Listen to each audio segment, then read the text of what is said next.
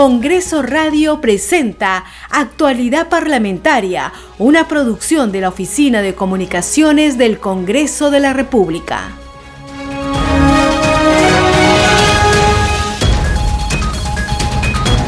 Muy buenos días, bienvenidos a la edición de hoy lunes 6 de diciembre del 2021 de Actualidad Parlamentaria todas las noticias del acontecer parlamentario en los siguientes 30 minutos. Está con ustedes Perla Villanueva en la conducción y en los controles se encuentran Franco Roldán. Antes de empezar con el desarrollo de nuestros titulares y las noticias del Poder Legislativo, vamos a hacer mención a las radios regionales que nos permiten llegar al interior del país. Radio Inca Tropical de Abancay en Apurímac, Cinética Radio en Ayacucho, Radio TV Shalom Plus de Tingo María, Radio Las Vegas de Moyendo Arequipa, Radio Star de Moyendo Arequipa, Radio Madre de Dios de Puerto Maldonado, Radio Amazónica de Satipo en Junín, Radio TV Perú de Juliaca en Puno, Radio Amistad de Lambayeque, Radio El Pueblo de Ayacucho, Radio Satel Perú de Puno, Radio La Voz del Valle de Aplau en Arequipa. Estos son los titulares de la presente jornada informativa. El Consejo Directivo del Congreso sesionará hoy a partir de las 9 de la mañana por disposición de la presidenta del Parlamento, Mari Carmen Alba Prieto. Mañana martes 7 de diciembre el Pleno del Poder Legislativo interpelará al ministro de Educación Carlos Gallardo para responder por las presuntas irregularidades ocurridas en su sector en la aplicación de la Prueba Única Nacional de la Evaluación Docente 2021. El congresista Alfredo Pariona, representante por Huancavelica y miembro de la bancada de Perú Libre, informó que se ha reunido con autoridades del distrito de Colcabamba en Huancavelica para analizar las principales problemáticas de esta zona en el marco de la Semana de Representación. Y por su parte, el legislador Eduardo Salguana, representante por Madre de Dios y miembro de la bancada de Alianza para el Progreso, se reunió con autoridades y dirigentes mineros artesanales de Madre de Dios para impulsar la formalización minera. En tanto, la congresista Milagros Jauregui de la bancada de Renovación Popular señaló que el Perú tiene la más alta de huérfanos en la región. Fue durante su participación en el evento 100 días de labor parlamentaria.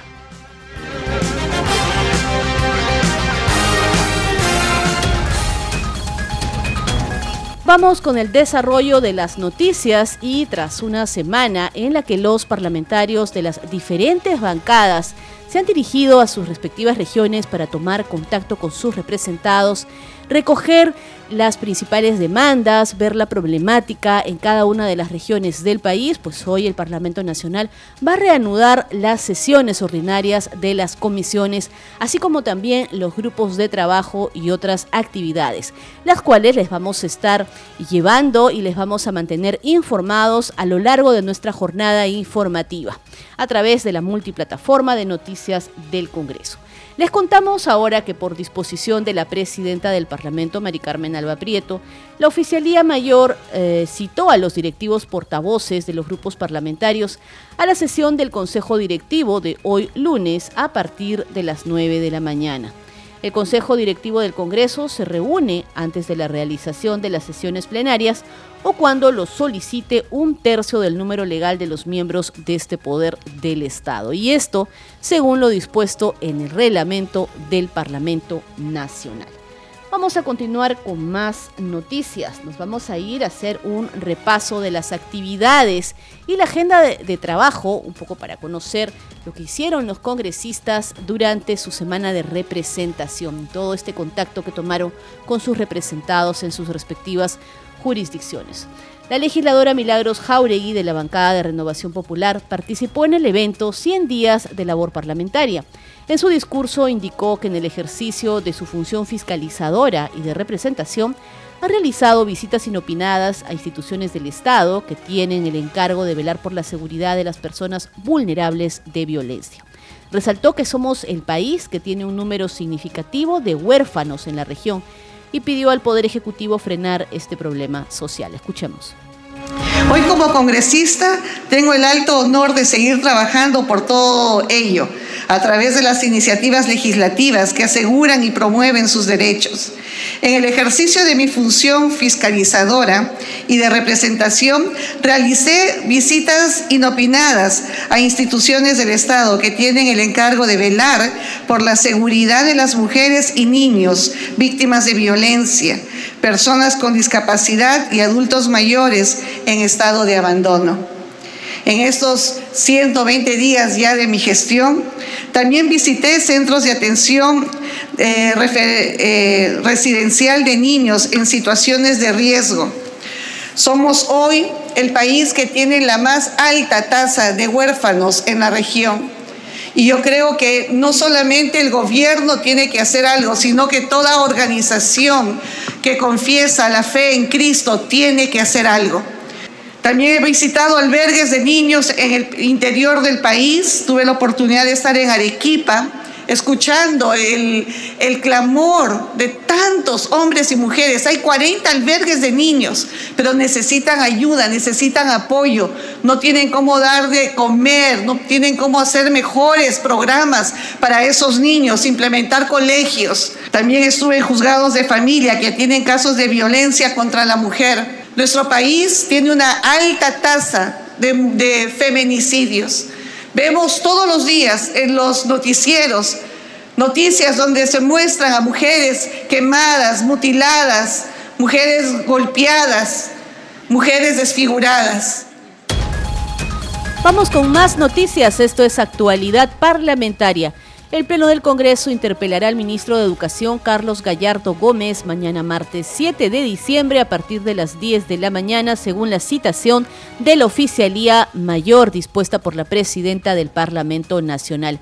El titular de Educación deberá responder por las presuntas irregularidades ocurridas en su sector en la aplicación de la Prueba Única Nacional de la Evaluación Docente 2021. Así lo dispuso la presidenta del Congreso, Mari Carmen Alba Prieto, como les veníamos mencionando, según la citación publicada en el portal web institucional. Como se recuerda, el 25 de noviembre pasado, la representación nacional aprobó la admisión de la moción número 1132 que propone que el titular del Ministerio de Educación concurra al Parlamento para ser interpelado. Escuchemos. El ministro de Educación, Carlos Gallardo, deberá responder ante la representación nacional que lo acusa de estar involucrado en la filtración de respuestas del examen de nombramiento docente 2021, las mismas que se habrían hecho públicas antes de la prueba. Cabe señalar que el alto funcionario fue notificado por el Parlamento para su interpelación este martes 7 de diciembre a las 10 de la mañana. Para ello, el ministro ha respondido este primero de diciembre en un documento enviado al Parlamento dirigido a la primera vicepresidenta Lady Camones, encargada de la presidencia del Parlamento, en el que confirma su asistencia al Pleno. El ministro también deberá responder sobre supuestos vínculos con grupos como Patria Roja Movadef y la Federación Nacional de Trabajadores en la Educación del Perú, FENATEP.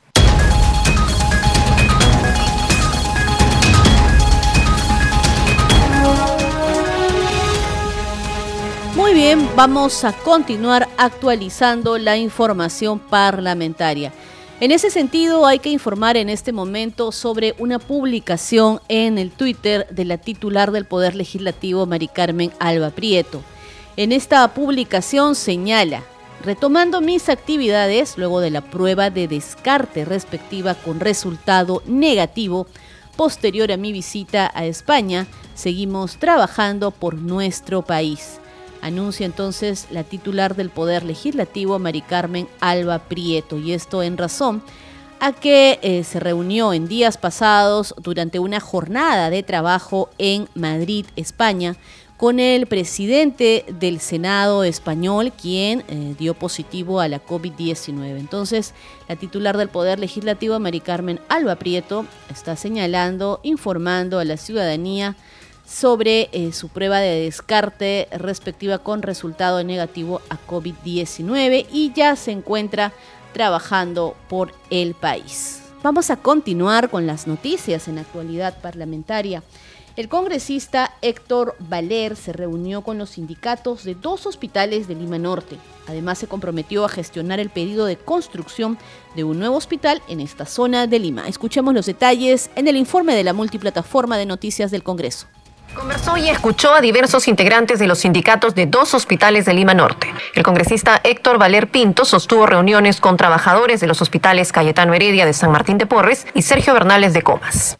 Nos han dado a conocer en el hospital Cayetano Heredia sus su, necesidades y los 882 personas que estarían en este momento eh, integrando ese sindicato y muchos de ellos aún no han recibido sus dos, eh, los dos últimos meses su pago, su sueldo y esto tenemos que conversar con la directora de Lima Norte. Luego recibió el pedido para la construcción de un nuevo hospital. Lo que están pidiendo y lo que le hemos pedido al Ministerio de Salud es los recursos económicos para hacer ese expediente y, la, y se la decisión de si es la DIRI o si es el PRODIS quien haría ese trabajo. Le hemos enviado documento al Ministerio con atención a la Dirección de Planeamiento y Presupuesto para discutir este tema. Yo ya hago el seguimiento, hablo con, con el ministro, hablo con con todas las personas, empezamos a trabajar juntos hasta que el expediente eh, entre nuevamente. Y si hay observaciones, levantaremos. Anunció que para cerrar su semana de representación se reuniría con los directores de los principales hospitales de Lima Norte.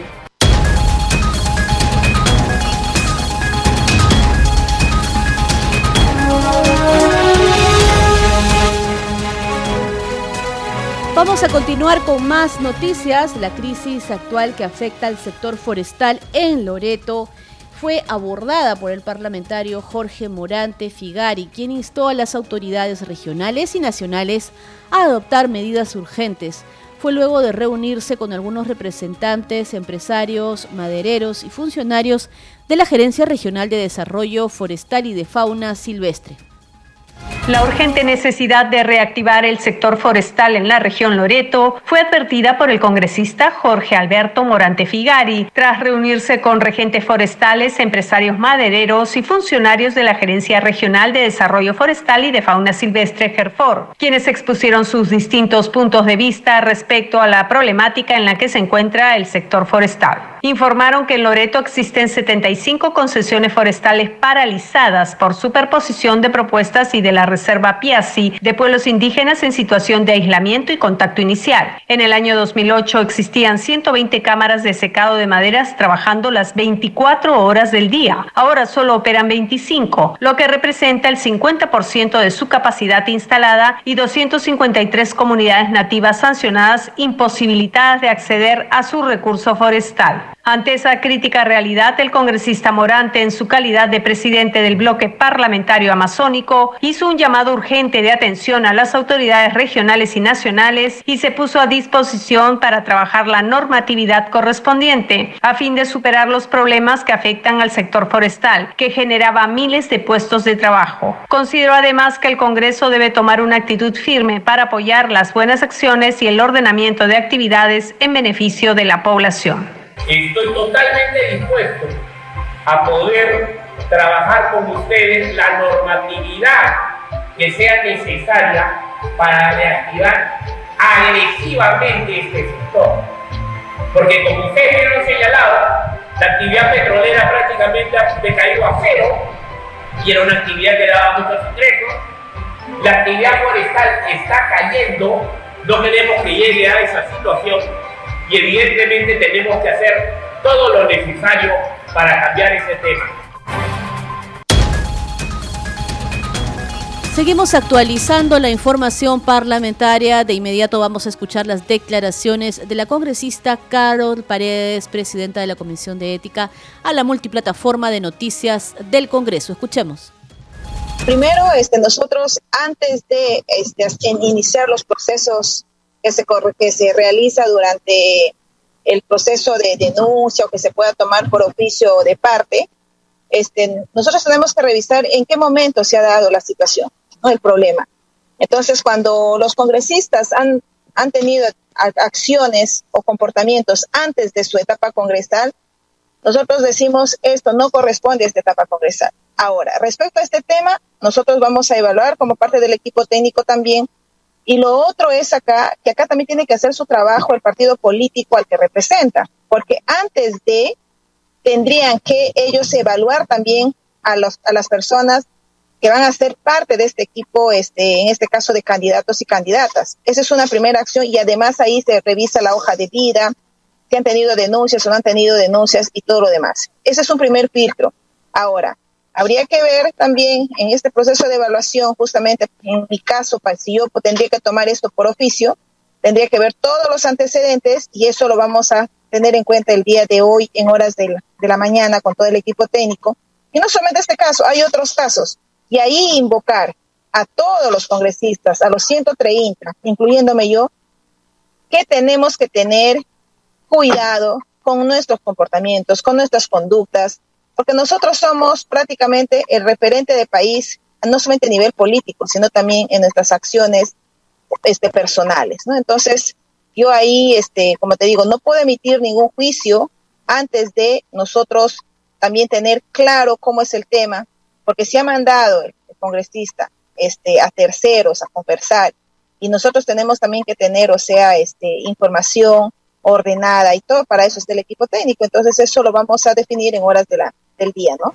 Ah, lo tienen que analizar porque eh, según la denuncia periodística parece que eh, en la actualidad alguien enviado por él habría amenazado a su expareja. Eso lo tienen que determinar primero para ver si es que le eh, corresponde a la Comisión de Ética investigar y, y, someter alguna sanción. Pero por supuesto, y además también todo lo que pase dentro de su función parlamentaria, eso le corresponde a la Comisión de Ética. O sea, prácticamente desde julio, desde el primer momento que ha, que ha recibido su credencial, ha juramentado y todo eso, ahí ya se puede empezar a tomar que ha sido dentro de su función congresal. Si ha sido antes, o sea, ahí, como te digo, le corresponde al partido político en hacer su filtro de las personas quienes lo van a representar. Y además, si esto ha salido ahora, es cuestión de que nosotros también hagamos los procedimientos que corresponde para que también este, se pueda emitir un buen juicio, ¿no? Entonces, nosotros tenemos que, tenemos que ser justos sin parcializarnos con nadie, sin estar, este, como nosotros dicen, ni con el uno ni con el otro, o de todo caso, sancionando al uno y sancionando y no sancionando al otro. Nosotros no vamos a jugar ese papel, nos han puesto para asumir una responsabilidad con transparencia y lo vamos a hacer como corresponde. Ya para finalizar, congresista, ¿cómo, cuéntenos cómo le ha ido en la semana de representación. Bueno, en la semana de representación que estuve en la región San Martín, este, yo realmente vuelvo con muchas preocupaciones porque nuestra gente sigue abandonada, este, principalmente el sector de la agricultura está siendo bastante afectada. En nuestra gente misma, con el tema del dengue, tenemos una alta presencia de dengue que nadie le está dando importancia incluso no se está teniendo los presupuestos como debe ser, el equipamiento que corresponde. Las personas que están trabajando en estos equipos este, no están funcionando como quisieran porque no tienen las condiciones. En el caso de educación, las escuelas siguen en una infraestructura no adecuada, entonces no se está generando las condiciones, a pesar que ya se ha aprobado una ley que en marzo todos deben empezar las clases. En el tema, por ejemplo, de la emergencia, este, seguimos con los problemas, tenemos ya alta presencia de lluvias en la zonía y nosotros seguimos pensando solamente en tres regiones cuando nosotros somos cinco regiones. Tienen problemas muy serios en la Amazonía, están pidiendo alimentos, están pidiendo un montón de cosas, entonces no hay presencia del Estado. Entonces yo creo que esas cosas son cosas que nos preocupan y que tenemos que empezar a decir en voz alta qué es lo que va a hacer este gobierno para que justamente responda a esas demandas y necesidades. Bien, teníamos ahí entonces las declaraciones de la legisladora Carol Paredes, quien es presidenta de la Comisión de Ética, respecto al caso del congresista Luis Cordero Jontay, una denuncia periodística en la cual su expareja eh, lo está denunciando por eh, supuesta violencia contra ella. Hemos escuchado además a la congresista Carol Paredes, representante por San Martín, hacer dar cuenta sobre sus actividades y trabajo durante la semana de representación. Vamos a continuar en actualidad parlamentaria, tenemos más información respecto al trabajo de la tercera vicepresidenta del Congreso, Patricia Chirinos, quien durante su semana de representación se reunió con jóvenes de Ventanilla y en ese distrito se instaló una mesa de trabajo. Escuchemos. Escuchó atentamente cada uno de los pedidos y problemáticas. Así fue el encuentro de la congresista Patricia Chirinos con jóvenes de Ventanilla. En la semana de representación se instaló una mesa de trabajo en este distrito. Para mí es un honor poder eh, compartir con tanta gente joven, ¿no? Eh, tú tienes 35 y yo tengo 46. Tampoco es que hayan pasado tantos años, todavía me acuerdo cuando fui joven y tengo dos hijos jóvenes, de uno de 22 y la otra de 19. Están justamente pues buscando las oportunidades laborales y intentando terminar sus estudios también por el otro lado. En este sentido, la parlamentaria dialogó con decenas de jóvenes. Ellos contaron diferentes problemas de la zona, desde la inseguridad hasta la indiferencia de las autoridades y falta de oportunidades laborales. Con este cargo que tengo en la tercera vicepresidencia, tengo a mi cargo una oficina de enlace con gobiernos regionales y locales. Entonces, de lunes a jueves, yo trabajo en lo que ustedes conocen ahí en Abancay, en el Palacio Legislativo, haciendo lo que me ven a hacer por televisión, presentando proyectos de ley, fiscalizando mi actividad en los plenos, representando. Y de eh, viernes a domingo utilizo mi función de eh, representatividad y voy a todas las regiones del país. La tercera vicepresidenta reiteró su compromiso con estos vecinos de Ventanilla y aseguró que volvería a visitar esta zona de Lima. Vamos ahora con información sobre el congresista Alfredo Pariona, el representante por Huancavelica y miembro de la bancada de Perú Libre, informó que se ha reunido con autoridades del distrito de Colcabamba en esta región para analizar los principales problemas de la zona en el marco de su semana de representación. Efectivamente me encuentro aquí en la capital ideológica del Perú, si quiere decir Colcabamba, Tayecaja, Huancavelica, donde aquí se genera pues casi el 70% del tema eléctrico para el país, ¿no? Entonces nos han convocado las autoridades para abordar diversos temas, entre ellos pues el tema de la provincialización que está pues con ese anhielo desde años años uh, que vienen trabajando gestionando, ¿no? Debido pues a que el Estado Nacional según ellos ha podido descuidar en atender que requieren diversas uh, inversiones aquí, pese a que Huancavelica como Coltabamba, repito, provee vida eléctrico al país, ¿no? Incluso exportan este, eh, este eh, esta energía que se ha generado en esta parte, como viene a ser la central eléctrica del Mantaro, es decir, Santiago de Mayolo, la central eh, del Cerro del Águila, como está restitución. Entonces ellos, en manera de todo ello, no reciben esa recompensa, como se puede decir. Es más, la queja de aquí de la población, ¿no? De que el, la tarifa del servicio eléctrico es completamente alta. Y lo curioso, a kilómetros de donde se encuentra la planta de generador del tema eléctrico, hay pueblos sin fluido eléctrico. Entonces les ha colmado pues esa paciencia, es por eso que están pidiendo una plataforma general para que el Estado pueda atender uno de ellos, la provincia de León, y luego pues diversos petitorios que ellos han solicitado, del cual hemos conversamos con ella, estamos en un cronograma de trabajo para empezar a gestionar, para poder canalizar a las instancias que correspondan. Eh, entiendo que usted ha hecho un alto para atendernos esta llamada telefónica, porque también tiene actividades eh, por la tarde, ¿verdad? Efectivamente, estamos caminando, ¿no? En orden de la mañana nos acercamos a un distrito también igualmente donde se encuentra la represa, ¿no? Que almacena el agua para el tema eléctrico Quichuas. Obviamente está de aniversario, le hemos saludado al alcalde, a la población, como dos horas, y luego estamos ahora en Colcabamba. Más tarde estamos en la capital, en Pampas, Tayacaj, igualmente para poder conversar con la población. Esto es actualidad parlamentaria. De inmediato vamos a enlazarnos con la señal en vivo de la multiplataforma de noticias del Congreso. Se encuentra sesionando en una sesión extraordinaria la Comisión Especial COVID-19. Se encuentra el ministro de Salud Hernando Ceballos Flores explicando la implementación del plan de acción frente a una tercera ola de contagios por la COVID-19 para la atención de las necesidades de las regiones del país respecto a la asignación presupuestal, la disponibilidad de las camas UCI, el oxígeno medicinal, la asignación de personal médico, centros de atención, entre otros temas. Vamos a escuchar.